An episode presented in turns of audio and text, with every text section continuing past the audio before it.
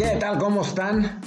Desde donde nos estén escuchando, ya sea en México, en España o en el mundo, estamos aquí desde el bar en esta edición sin coronavirus. Por fin. Nos libramos del coronavirus, ya superamos esta terrible enfermedad en este podcast, porque tenemos otro podcast que tiene totalmente coronavirus, que está enfermo por completo. Entonces eh, decidimos que desde el bar de ahora en adelante va a ser sin coronavirus. Eh, yo soy Martín del Palacio. Y yo soy Luis Herrera. Y pues hoy, hoy vamos a hablar de, de algunas cosas interesantes, de empezando por la NFL, pasando por Cuauhtémoc Blanco y terminando con las derrotas más dolorosas en la historia del fútbol mexicano, ya que no hay actividad eh, de, de, deportes en vivo y en directo, pues vamos a hacer lo posible por entretenernos en estos momentos difíciles. Así es. Y bueno, vamos a comenzar con la liga que, gracias a que está en periodo de off-season, pues es la que está teniendo, curiosamente, más actividad que es la NFL, que arrancó ayer. Bueno, técnicamente arranca hoy la agencia libre, eh, pero, ya desde ayer y desde ayer, ya se estaba en el periodo de tampering legal que le llaman, en el que ya los, que los jugadores pueden comenzar a negociar a partir de las 12 del día de lunes y entonces a partir de las 12.1 empezamos a ver lo que ya negociaron y bueno, ya estamos teniendo los primeros nombres que se mueven en la agencia libre, siendo evidentemente el de Tom Brady a los Tampa Bay Buccaneers el más destacado de todos los movimientos. Sí, bueno, eh, los, los eh, Buccaneers hacen una, una curiosa adquisición en, el, en la que bajan el nivel de su coreback titular para la próxima temporada. eh, pasan de, de, un joven talento como James Winston a un jugador de 43 años. Eh, y pues bueno, vamos a ver cómo, cómo les funciona. Ahora sí, hablando en serio, pues es interesante, ¿no? Es, es ese tipo de cosas que pues quizás uno hasta hace muy poco tiempo no se hubiera imaginado que pasaran punto, ¿no? O sea, tú todavía hasta antier estabas...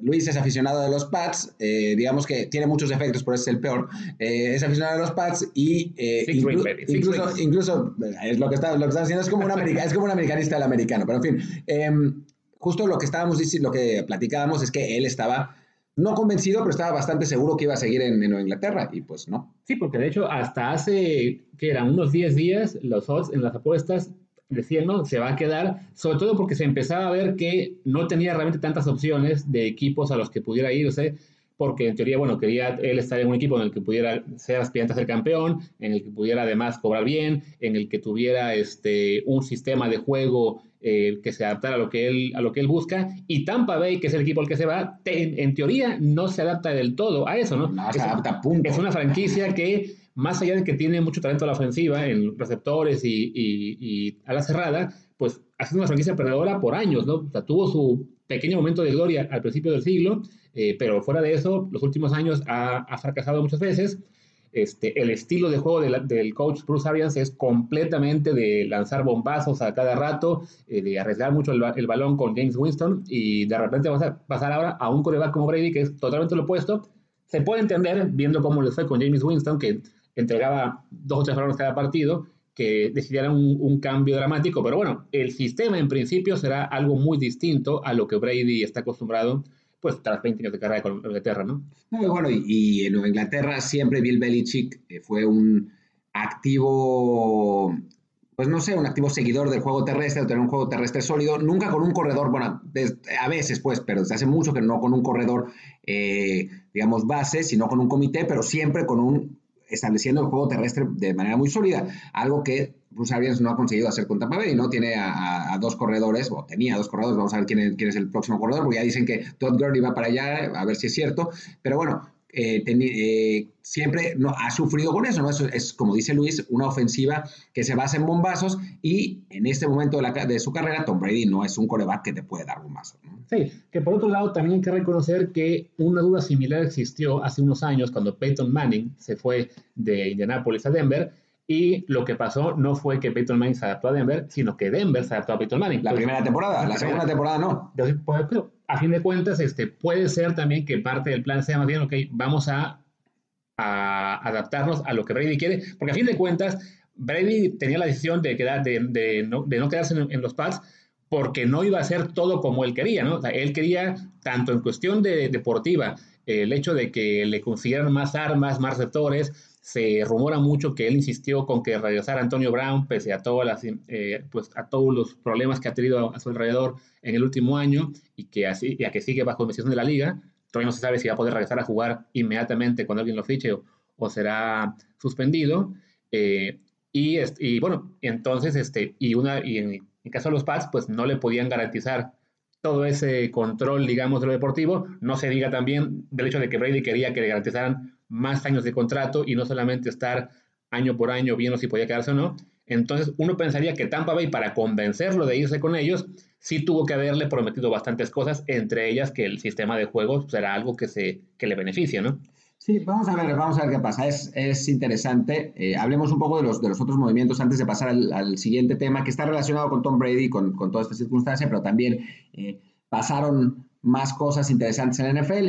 Eh, para nuestros aficionados Cowboys, pues se quedaron Dak Prescott y Amari Cooper, finalmente, se fue Byron Jones. Em, ¿Y eso les va a doler mucho? Eso creo que les va a doler bastante. Sí, bueno, les va a doler. Se fueron Byron Jones y Robert Quinn, que fueron dos jugadores muy importantes la temporada pasada. Eh, es verdad, se queda Dak Prescott. Yo ya he expresado mis reservas al respecto porque le van a pagar el, el, tag de franquicia, que es una lana importante, y después van a, ver si lo van a poder renovar el próximo año, ¿no? Que sube el cap, es verdad, pero, pero no va a estar fácil, ¿no? Y a Mari Cooper lo, lo hicieron el receptor mejor pagado de toda la liga cuando no es el mejor receptor de toda la liga, ¿no? Sí, bueno, en el caso de Mari Cooper se puede entender porque siempre que un jugador de ese nivel, o sea, que sin ser el mejor, sí es quizá un top 5, top 10, tiene que renovar, es, lo normal que acaben siendo los mejores pagados y el siguiente que renueve lo va a rebasar, ¿no? Y en el caso de Dak Prescott, yo creo que vamos, estamos a punto de ver una situación muy parecida a la de Kirk Cousins con Washington hace unos años.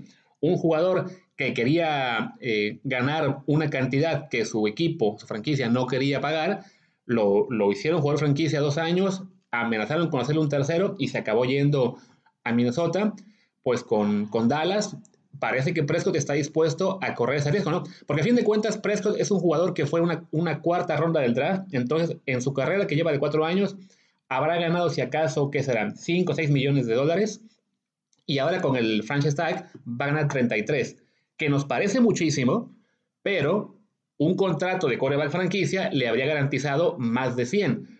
¿Qué es lo que pasa al, aceptar el jugar con franquicia? De que si este año se lesiona, pues el año que viene le va a tocar jugar por mucho menos, ¿no? Entonces, es el riesgo que asume el coreback. Jugar por mucho menos en, en, no sé, en Las Vegas, ¿no? Ah, claro, o siempre puede haber opciones, pero eh, como coreback, este, y bueno, en general, para un jugador NFL, siendo un deporte de tanto riesgo en el que puede haber lesiones catastróficas todo, en todos los partidos, este, siempre para los equipos, esa es la ventaja cuando aplican la etiqueta de franquicia, que saben que al, que al jugador que se le están aplicando le, le, conviene mucho más financieramente hablando, en términos de seguridad eh, económica, firmar por cinco años y 120 millones o lo que sea, que estar año tras año eh, recibiendo etiqueta. Por supuesto, si le sale la jugada a Prescott como le salió a Cousins, a la larga va a ganar mucho más, pero en este momento asume el riesgo ese financiero. De que en cualquier momento una lesión le puede frustrar los planes a largo plazo.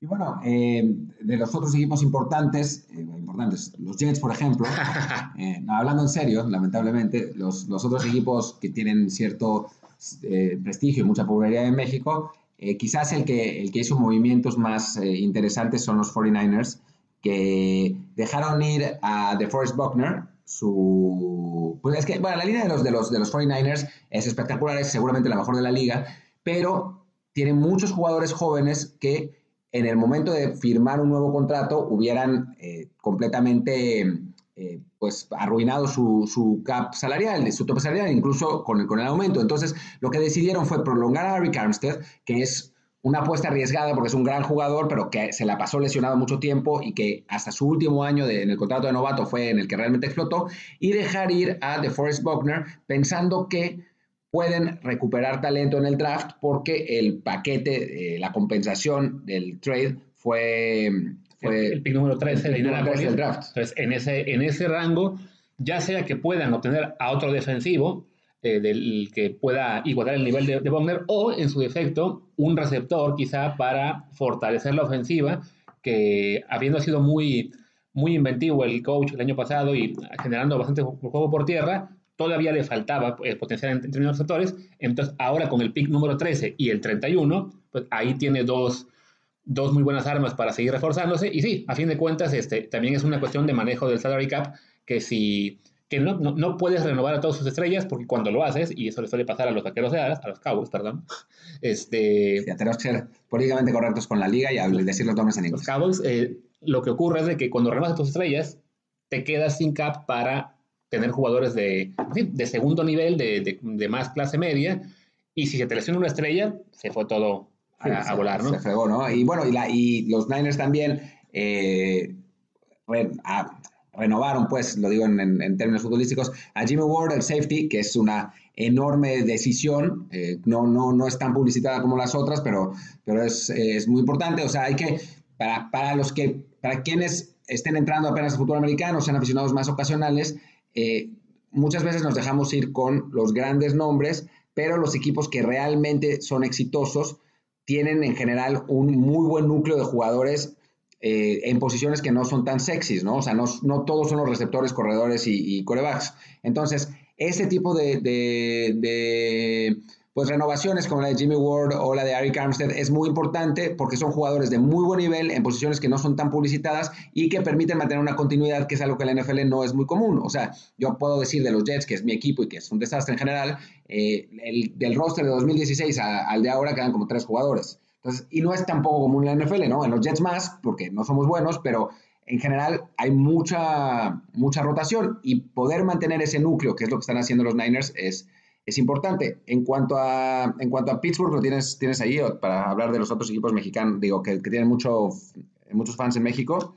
Pues si quieres, lee tú. en el caso de Pittsburgh, este, simplemente le pusieron la etiqueta de jugador franquicia a Bot Dupree, este jugador, este pass rusher que eh, pues ha sido muy importante para ellos y al que quisieran renovar, pero no han llegado a un acuerdo. Y también este, firmaron al hermano de, de TJ Watt y de JJ Watt también, pero bueno, TJ ya estaba en su equipo, a Derek Watt, este fullback, no es un jugador tan popular como sus hermanos, que son pass rushers de, gran nivel, pero bueno, es un fullback que ha tenido una carrera bastante, bastante buena para la posición y de hecho le van a pagar 3.25 millones por año, que es bastante para, para un corredor de poder, que pues ya son jugadores que están en extinción en la liga. Claro, pero bueno, pues tener contacto a, ti, tener contacto a TJ, ¿no? También eso ayuda, definitivamente.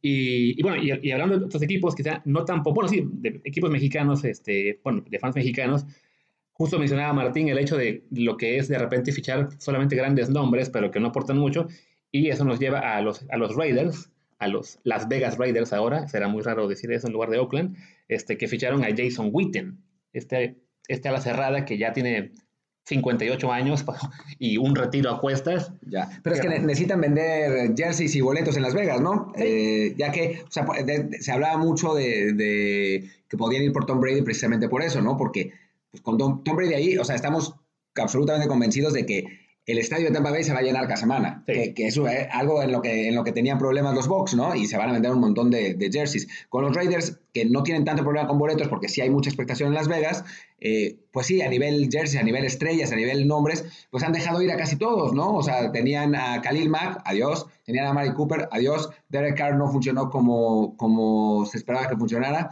entonces necesitan... Tuvieron a Antonio Brown por una, semana, y, y se volvió loco, tuvieron que dejarlo ir. Y, bueno, y hablando de que Derek Carr pues, no funcionó como coreback franquicia, acabaron fichando, de hecho, al coreback que muchos pensaron o pensábamos podía ser el, el, relevo de Brady en los Pats, que es Marcus Mariota.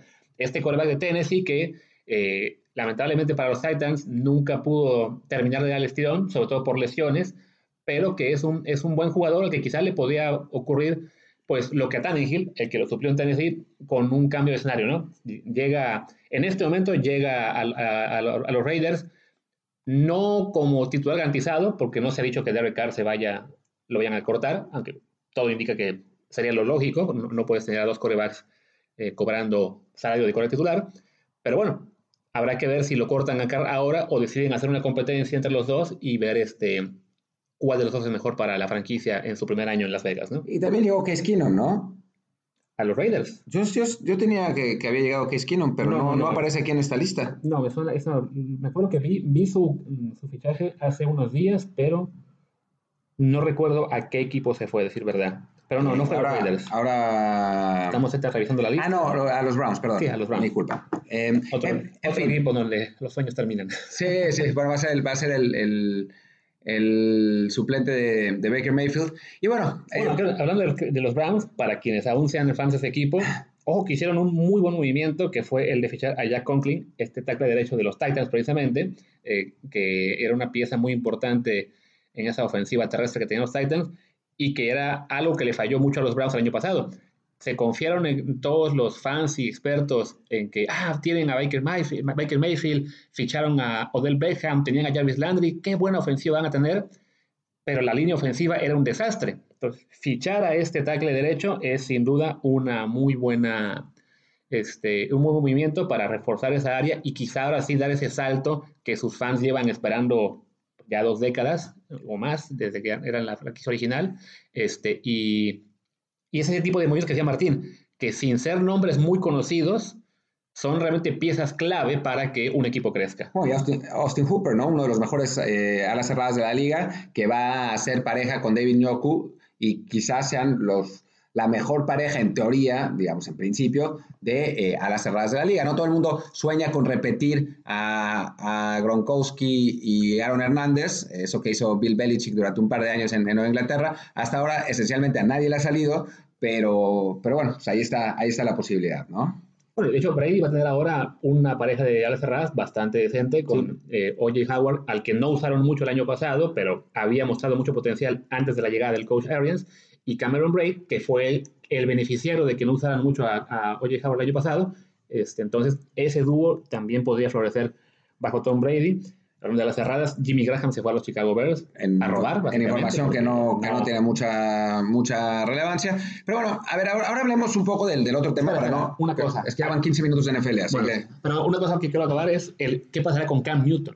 Que va a ser ah, interesante. Lo dice, lo dice Luis porque sueña con Cam Newton eh, fiche con los, los Patriotas de Nueva Inglaterra y es posible. Yo, yo la verdad es que no veía a Bill Belichick soltando una ronda alta por el quarterback, pero ahora parece que, que como no hay nadie que lo quiera, eh, Carolina lo va a tener que dejar ir y ahí sí veo muy, muy posible. Eso los Chargers, ¿no? Si los Chargers dan más dinero. Sí, porque bueno, como, contexto, Carolina ya firmó a Teddy Bridgewater, este quarterback que fue suplente de Drew Brees el año pasado, y tuvo que anunciar Carolina que le daban permiso a Cam Newton de, buscar un cambio y Cam Newton salió de inmediato a decir, no, no me están dando permiso, me están empujando por la puerta de salida porque yo no me quería ir. Entonces eso le ha quitado a los Panthers básicamente toda la ventaja para negociar con otros, con otros clubes y todo indica que Cam Newton va a quedar libre en un momento en el que prácticamente todos los equipos de la liga, salvo Chargers y Pats, ya tienen definido quién será el coreback el próximo año.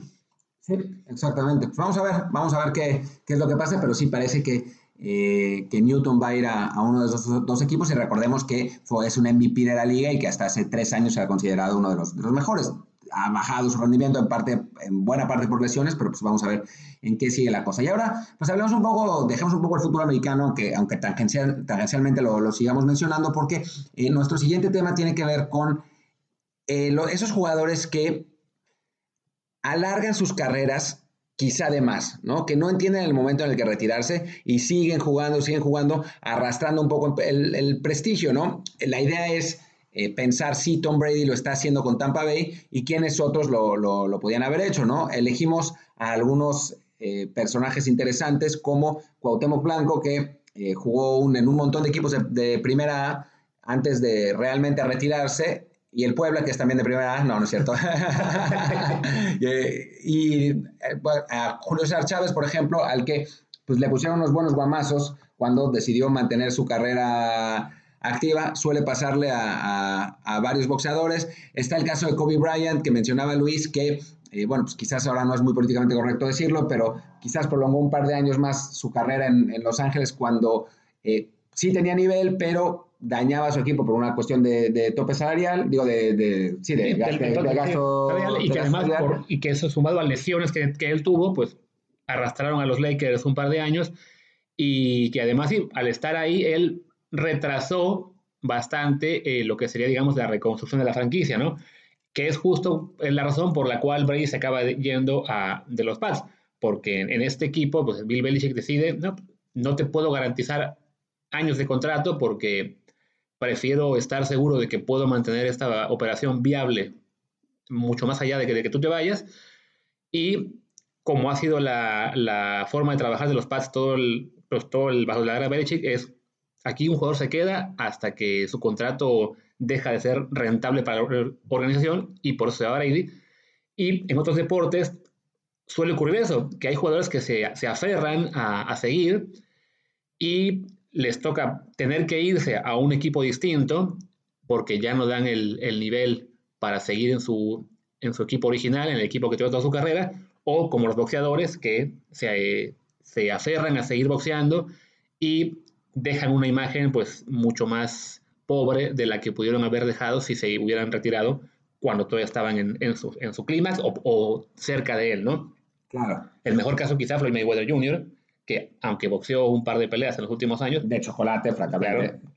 este, sí supo retirarse cuando todavía estaba invicto y solo volvió para la pelea esta con Conor McGregor, que él sabía que ganaría fácilmente. Ganaría un montón de dinero. Eh, pero bueno, por ejemplo, con Cuauhtémoc Blanco, a mí sí me parece que se fue demasiado pronto. O sea, todavía su, su último digamos, el, último grito que dio fue en 2010, porque jugó todavía el Mundial eh, y era, era jugador del Irapuato.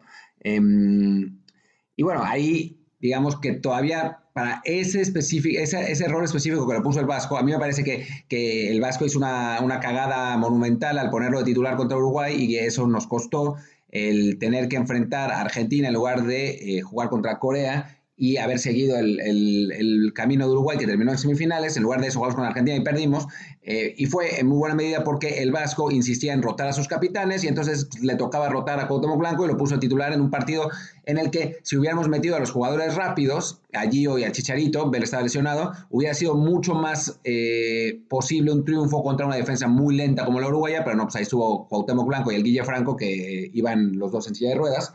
Eh, y entonces el, digamos que a partir de ahí, lo que hizo Cuauhtémoc fue, pues para mí, a pesar de que estuvo bien en Dorados un rato y eso, para mí, indigno de un jugador con la etiqueta de ser uno de los tres mejores en la historia del fútbol mexicano, que yo considero que es Hugo Sánchez, Rafa Márquez y Cuauhtémoc. Sí, porque hablamos de un jugador que, o Cuauhtémoc Blanco, su última temporada completa con el América a nivel, digamos, competitivo eh, fuerte, fue la 2006-2007 Después de eso se fue a la MLS, estuvo ahí tres años, no cuatro, Newton, no sé, tres, que, está duplicado un año.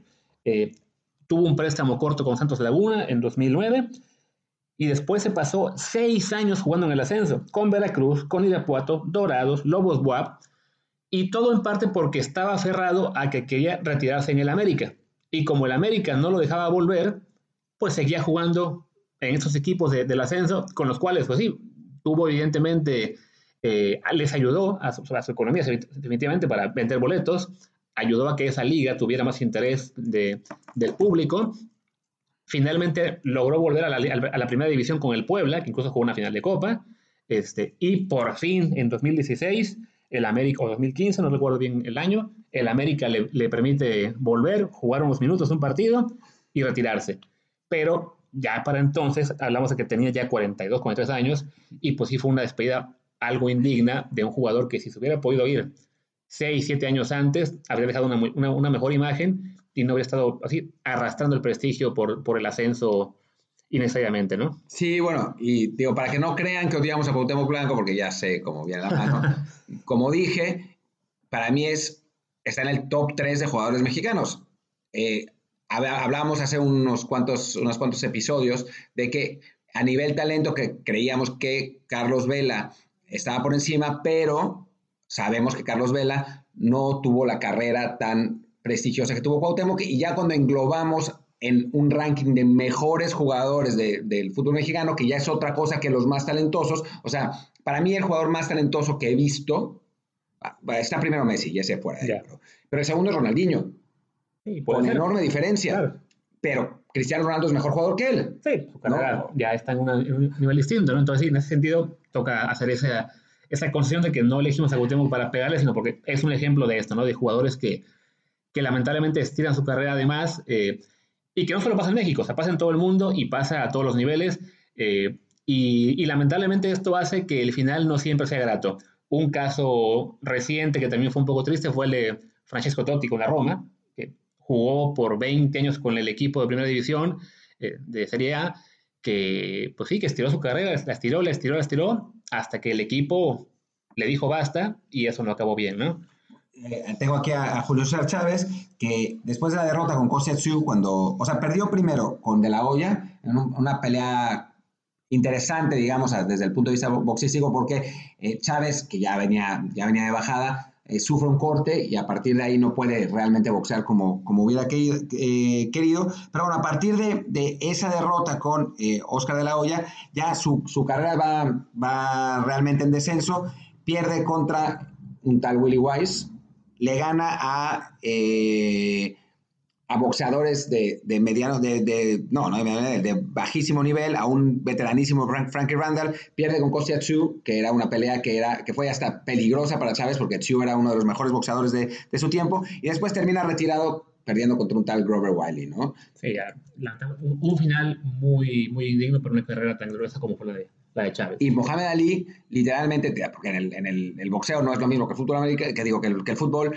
Mohamed Ali perdió varias peleas al final de su carrera y mucha gente, conocedores y médicos, dicen que una de las grandes razones por las que contrajo Parkinson fue por las feroces madrizas que le pusieron en esas peleas, ¿no?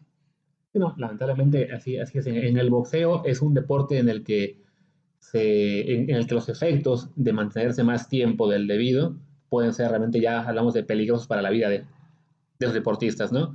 Eh, y bueno, y en casos como, como ellos no son exclusivos del fútbol y el boxeo, o el fútbol americano que hace caso de Tom Brady, que no, no, ha querido, que no ha querido parar, sino quiere seguir jugando porque cree que es aún el suficientemente bueno para llegar al Super Bowl, sino que lo vemos en, en todos los deportes. Mencionamos ya a Kobe Bryant en el caso del básquetbol, no fue el único que lo, que lo estiró. El propio Michael Jordan regresó del retiro dos veces, acabó jugando con 40 años en, el, en los Washington Wizards, y ese sí fue un capítulo bastante triste para el final de su carrera. En parte por eso mucha gente prefiere ni siquiera recordarlo. Él jugó en los Bulls, se retiró ahí y, y, no pasó nada más después, ¿no? Y bueno, casos así hay incontables en todos los deportes, ¿no? Ya quizá por Twitter nos podrán recordar algunos más, pero sí, este, pues bueno, esto viene a colación de, de este gran coreback que a sus 42 años no se quiere ir. Sí, eh, uno de los, de los 14 mejores corebacks de la historia y yo lo pongo en el lugar 13. Eh, número uno. Eh, sí, en el lugar 12, para que sea su número. Ahora, Six rings. Ah, hablemos de, sí, para Belichick, que es el mejor coach de la historia.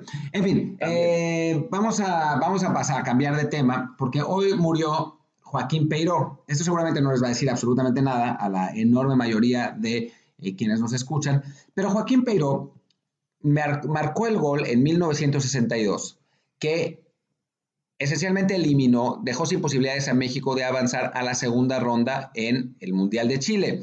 en ese Mundial México estaba, como siempre, en el grupo de la muerte con Brasil, Checoslovaquia y España. Para dejar claro, tan fue el grupo de la muerte que Brasil y Checoslovaquia jugaron la final de ese torneo y España tenía a muchos jugadores del Real Madrid que en aquel momento dominaba Europa. Bueno, yo cuando crecía, no voy a decir mi edad porque eh, no quiero asustarlos, pero yo... no, tampoco tengo 50, por suerte. Eh, nada, nada, nada, malo contra los que tienen, sí, tienen 50, pero yo no. Eh, yo cuando crecía, muchísima gente decía que la mejor selección de la historia del fútbol, del fútbol mexicano era la de 1962. eso ya a partir de que pues se jugaron los mundiales de 94, 98 y 2002, ¿verdad? Eh, ha cambiado, ya prácticamente nadie recuerda esa selección, pero para mí, o sea, para mi generación, esa selección de 62 que obviamente no vimos jugar, sí está muy presente porque la gente hablaba muy bien de ella. Perdimos 2-0 con Brasil, que era el Brasil de Pelé, y ahí sí jugó Pelé, que en ese mundial después se lesionó. Después se perdió 1-0 con España, con ese gol de Peiró en el último minuto, cuando el, partido se iba a acabar 0-0, es un córner a favor de México. Nacho Treyes pide que lo cobren en corto, pero no lo escuchan, lo cobran al área, recupera España, contragolpe loco y gol. Y perdemos 1-0 en, el último, en el último minuto. Si pueden verlo en YouTube, la narración de, Fernando Marcos dice, ¿por qué siempre nos tiene que pasar a nosotros? y es totalmente vigente, ¿no? 60 años después, todavía. Y, bueno, eh, después, en el tercer partido del grupo, le ganamos a Checoslovaquia 3-1, que a la poste resultaría campeón de, subcampeón del mundo, pero como Brasil le ganó a España, pues calificaron los dos, Brasil y Checoslovaquia, y al final llegaron a la final. Sí, que aquí también hay, que reconocer que, bueno, no hay que ser, este, o sea, no hay que reescribir la historia. O sea, el gol de Perú no eliminó a México en términos de que, ah, si no hubiera caído ese gol avanzábamos, porque bueno, sí, le ganamos a Checoslovaquia y sí, técnicamente con el empate ante, ante España, México habría avanzado por diferencia de goles como segundo lugar, pero bueno, no sabemos qué habría pasado de haber quedado empatados y cómo se, cómo se habría desarrollado el partido después, ¿no? O sea, es como hablar de este gol de Bozo que nos salvó de ir al Mundial cuando cayó faltaban tres, tres, partidos antes de la, del último partido eliminatorio, ¿no? Ahora, la pregunta es, y si quieres Luis, tú arranca con eso, es, esa derrota fue muy dolorosa para una generación, fue, se, llamaba, se, se le llamaba en aquel entonces la derrota más triste en la historia del fútbol mexicano. Lamentablemente hemos sumado otras derrotas tristes. Entonces, Luis, ¿tú cómo ves? ¿Cuál es la derrota para ti, la derrota más triste en la historia del fútbol mexicano? que siendo objetivos, probablemente este, esa, por, por las circunstancias de, de, lo que pasó después, de que se perdió un grupo en el que estaban el campeón y el subcampeón, y pues viendo cómo quedó, a lo mejor México y España eran los siguientes dos mejores de ese mundial. Este, pero bueno, ya en términos eh, más modernos, yo creo que hay dos, dos, posibilidades. Una es la que todo mundo se va a imaginar, que es la de Estados Unidos en 2002, porque fue Estados Unidos, porque era llegar al quinto partido, porque estábamos muy confiados en que se iba a ganar ese partido, porque básicamente destrozó los sueños que teníamos de, de avanzar al, al, quinto y además este, terminó generando ese fantasma que a la fecha llega, que ya son siete partidos, siete mundiales, si no me equivoco, sin, sin avanzar de octavos. Así es. Entonces, sí, esa es la, la respuesta obvia. Y ya pensándolo un poco más en frío, me duele más la de Uruguay en el 2010, que además estuve en el estadio ese día. A la de Uruguay, a mí no, eh, curiosamente no es ninguna de las dos. La de Estados Unidos, voy a hacer una confesión en este podcast para que, para, para los que me escuchan. Ese partido no lo vi. Lo que pasó fue lo siguiente, yo estaba muy nervioso antes de ese partido. Y entonces había cambiado mi horario por completo para eh, dormirme en la tarde y despertarme en la madrugada para ver todos los partidos. De hecho, lo logré con bastante disciplina, pero no me podía dormir. Entonces me tomé una pastilla para dormir y puse el despertador. Me dormí, me desperté, vi el reloj y dije, puta, me perdí el partido. Y eh, un segundo después me cayó el 20 de que no oía fuegos artificiales y pensé, perdimos. Y, eh, prendo la tele y está el Vasco diciendo, cuando nos cayó el primer gol, no sé qué, y yo así, se fue todo al carajo. Y entonces, bueno, después vi el partido, eh, ya desde un punto de vista analítico, nunca he visto la, la, Ciudad de México, nunca me tocó verla tan triste. Me imagino que si hacen eh, cuarentena por el coronavirus va a ser el estado de ánimo similar, porque realmente nadie hablaba, las calles vacías, todo el mundo desolado, terrible. Pero bueno, a mí no me pegó tanto esa. La de Uruguay sí me pegó, pero en fin, o sea, como era un tercer partido. No, me, me, duele porque ahí, a fin de cuentas, en esa derrota contra, contra Estados Unidos, este, aunque México hubiera ganado, la lógica te dice que el siguiente partido lo perdía con Alemania. En cuartos. En cuartos. La de Uruguay me duele aún más porque me, porque me recuerdo el, el camino que, que, teníamos ahí, que era el ganarle a Uruguay significaba enfrentar a Corea. Corea del Sur, después era enfrentar a Ghana. Entonces, una posibilidad bastante realista de llegar a semifinales, sobre todo porque el cuadro ya estaba dibujado así. O sea, Ghana le ganó que a Estados Unidos, si no me equivoco, en, a Estados Unidos. en, en octavos. Entonces, este, también estuvo en ese partido. Entonces, era un cuadro muy propicio para llegar a semifinales y por tanto, sí, eso, todo estar en el estadio, ver ese, esa derrota, ver la forma en que se, se echó a perder el planteamiento del partido con Cuauhtémoc Blanco, eh, entre más tiempo ha pasado, pues sí, es la que más, más me duele por eso, por, por lo que pudo haber sido y lamentablemente, pues no fue por que se dejó ese, ese resultado, ¿no? A mí, por la misma razón, por las mismas razones eh, eh, esencialmente, es que la que más me duele es la de Holanda de 2014 que también estuve en el partido. yo también estuve en el partido. Eh, fue horrible. O sea, yo me acuerdo que era el minuto 85 y vi que era el minuto 85 y dije, ¿en serio vamos a ganar? O sea, ¿en serio va a pasar esto? Porque sí es cierto que Holanda nos dominaba, pero no llegaba claro en ese momento. O sea, estaba encima, encima, pero México controlaba bien y pensaba, pero no puede ser. O sea, realmente vamos a ganar este partido. Y hay que recordar que enfrentamos al ganador de Costa Rica-Grecia en el siguiente, siguiente encuentro. Eh, los griegos tenían un equipo horrible y Costa Rica, si bien estaba embalado y todo, pues le ganamos siempre a Costa Rica. O sea, salvo en este caso, a Costa Rica se le gana siempre.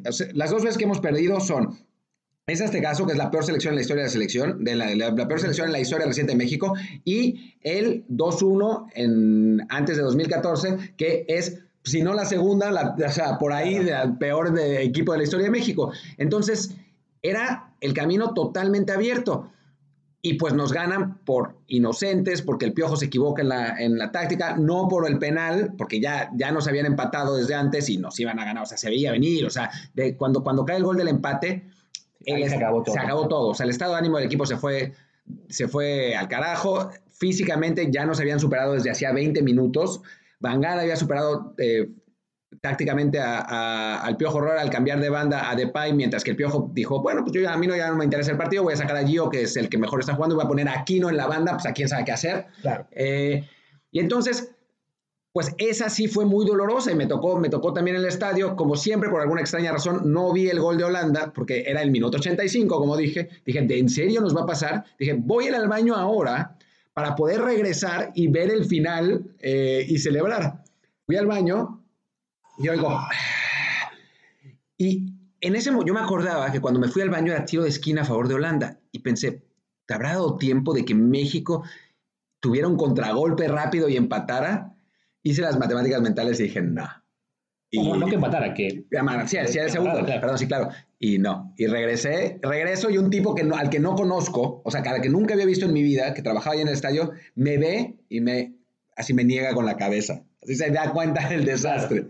No, yo en ese partido, eh, digo, para mí ya no fue tan dolorosa, habiendo estado también en el estadio. En parte, bueno, estaba yo acompañado de dos, dos colegas de la página en la que trabajaba, y cuando cae el gol de, Giovanni, pues sí, celebrando, estaba yo contento. Ellos eran un, inglés y no recuerdo si también era holandés el otro, o también inglés, perdón. Este, eh, pero bueno, me veían así como que muy sobrio. Y yo les dije, no, lamentablemente, para entonces ya se había instalado en mí ese pesimismo de algo va a pasar, porque pues, nos pasa siempre. Y, este, y yo les dije, no, o sea, va muy bien esto, pero hasta que no lleguemos al final no me voy a confiar porque creo que nos van a empatar como dice Martín, va avanzando el partido y se ve que Holanda está dominando, que saca el piojo a Gio, que la superioridad táctica es tremenda, que llega ese break de radiación, que, que nos termina de, así, que nos facilita el poco ritmo que nos quedaba. Y entonces, francamente, cuando cayó el gol, no me sorprendió. Fue simplemente pues sí, un estado de resignación al que ya me había yo eh, preparado y por eso es que no me duele tanto. Aunque sí, como dice Martín, es cierto que también en ese mundial el camino a semis parecía... Era hasta eh, más fácil. Claro, porque, sí, porque ya, era, ya era solamente un partido el que faltaba, ¿no? Era Costa Rica, o sea, ese equipo de Ghana era un buen equipo, o sea, realmente un buen equipo. Eh, mientras que Costa Rica, o sea... Costa Rica se le puede ganar, siempre se le gana salvo catástrofes. Entonces, hay que reconocer que Increíblemente, o sea, estamos dejando ir en los últimos años varias veces el, camino a semifinales que lamentablemente aprovechan otros. ¿Y sabes, sabes lo que tuiteé aquella, aquella en ese partido? ¿Qué dijiste? ¿Por qué siempre nos tiene que pasar Eso tuiteé. Y bueno, y el camino a semifinales que dejamos ir, alguien me decía en Twitter, porque cuando puse lo de Peiro, que eh, el que más le había dolido fue la derrota ante Suecia en, en Rusia. Y ahí también dejamos ir pues si no el camino a semifinales, sí el camino a cuartos, porque pues no era lo mismo enfrentar a Suiza, que es un equipo bastante limitado, con buenos jugadores, pero limitado, al que se le podía ganar, que enfrentar a Brasil, al que ese partido ni me dolió porque yo ya sabía. O sea, yo fui al estadio sabiendo que... Yo también, también estuve en el estadio, estamos yendo a todas las derrotas difíciles. Quizá deberíamos dejar ir al estadio cuando juega México. Ya, bueno, a mí me ha tocado seguir al Tri los últimos años con, con, cuando estoy con FIFA, sí que me han tocado las derrotas y las victorias. No me tocó Alemania también, así que no, tan mal no me siento. Sí, no, pero sí, ¿sabes? Es esa porque más, como dices, no, era tan fácil llegar a semis, pero era vencer a Suiza en octavos, que no era descabellado. Claro, también pensábamos que no era necesario vencer a Suecia y nos metieron tercero. Y luego contra Inglaterra, que era un equipo que quizá nos habría impactado más por el nombre, porque era Inglaterra, pero, no traía tanto. Ah, era, un buen equipo, pero, pero cuando llegaron a las semifinales, era claramente el peor equipo de esos cuatro. Ah, no sé, no sé. No, Inglaterra, yo para mí sí Inglaterra nos ganaba fácil. Eh, no sé si facilísimo, pero primero Inglaterra nos gana siempre. O sea, ese es un equipo que nos cuesta mucho trabajo por estilo. Lo mismo que Suecia, ¿no? O sea, con Suecia yo debo reconocer que estaba mucho más confiado de lo que, de lo que pensaba que iba a ser antes del Mundial. Ya una vez en el Mundial, cuando cae el gol de Alemania, ahí se me rompen todas las, la, como que ahí pensé, tenía una sensación de desastre horrible, ¿no? Sí, definitivamente. Que, se cumplió además terriblemente. Eh, ya, ya no estaba tan seguro, pero, pero Inglaterra es un equipo que nos gana siempre y que, bueno, tiene mejores jugadores que México. O sea, vamos a ser totalmente sinceros, ¿no? sí, sin duda. Pero vaya, es, o sea, no, no, a mi parecer, no era totalmente descabellado la posibilidad de ganar, sobre todo porque, por eso, porque se iba a estar por fin una sensación de, ok, no somos el favorito, no hay nada que perder, y en este tipo de, de, de casos, cuando México juega mejor, como fue el partido de Alemania precisamente, que siempre nos gana, siempre se nos complica, y esa mentalidad que había en, ese plantel, esa, esa buena preparación, ayudó a sacar el partido. sí, pero era, complicado, evidentemente. En, pero... esos partidos de knockout, además, aunque no tengamos nada que perder, siempre perdemos heroicamente. Claro, perdemos contra Holanda, perdimos con Alemania 2-1, que ese también dolió, el de Alemania, porque también no fue como contra Holanda que nos metieron el gol en el 87, pero hasta el 75 los teníamos. Sí, y además se tuvo el 2-0. El 2-0, sí, no, no, qué coraje. Pero bueno. Ya, estoy, ya, me puse de mal humor por el de Alemania también, maldita sea. Sí. ¿Por qué tenía que.? Hasta cuando estamos de buenas, acabamos de malas. ¿Por qué siempre nos tiene que pasar a nosotros? Pero bueno, yo creo que estoy viendo que ya estamos en unos 40 minutos. Qué bueno ha sido por fin hablar solo de deportes. Solo de deportes. Y como ven, este podcast se fue larguísimo en parte por eso. Ya de hecho, mejor vamos a cortar aquí para no estirarnos hasta las 3 horas, que bien podríamos. Pero bueno, esa es la idea con este podcast ahora, que hablemos solo de deportes aquí. Este, y como comentó Martín, ya tenemos un podcast distinto para hablar del coronavirus. Lo podrán ver en nuestras redes sociales y seguirlo si también quieren. Pero bueno, en este podcast es deportes, deportes y más deportes. Ya sé que la NFL nos siga dando noticias. Habrá cosas de que hablar de fútbol o recordar historias de, de buenos y malos momentos en el deporte mexicano internacional. Esperamos que en Twitter nos puedan enviar ustedes también ideas de qué quieren escuchar, qué quieren que les contemos. Mi Twitter es LuisRHA. El mío es Martín Delp, D-E-L-P. Y bueno. Ah, bueno, gracias por seguirnos. Los esperamos el viernes y esto ha sido todo en esta edición de Desde el Bar. Y bueno, vean, escúchenos en eh, Diario de Cuarentena, que es nuestro podcast del coronavirus. Tratamos de no hacerlo tan deprimente. Lo intentaremos. chao, chao. chao.